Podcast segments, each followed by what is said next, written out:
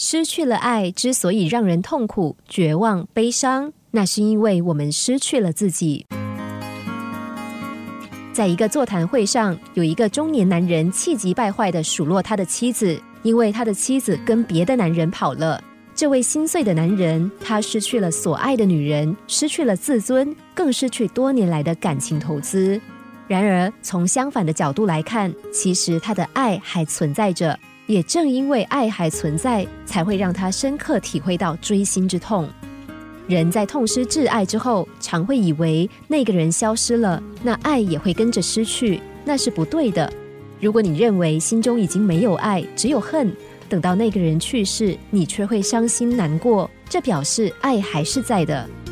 如果你对某个人有爱，那爱就不会随着那个人的消逝而离去。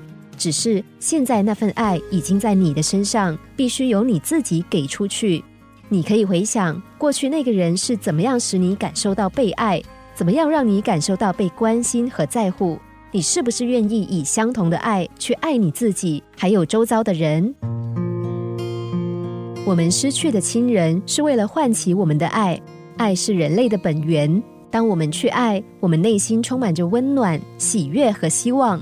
那是因为我们找到了自己，失去了爱之所以让人痛苦、绝望、悲伤，那是因为我们失去了自己。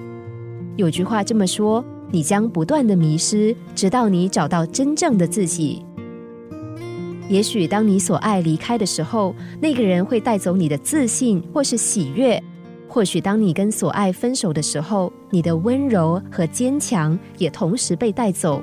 因为当初是你自己让这些特质离你而去，所以现在也应该由你把它们找回来。爱不是从别人那里得到的，爱本来就在我们身上。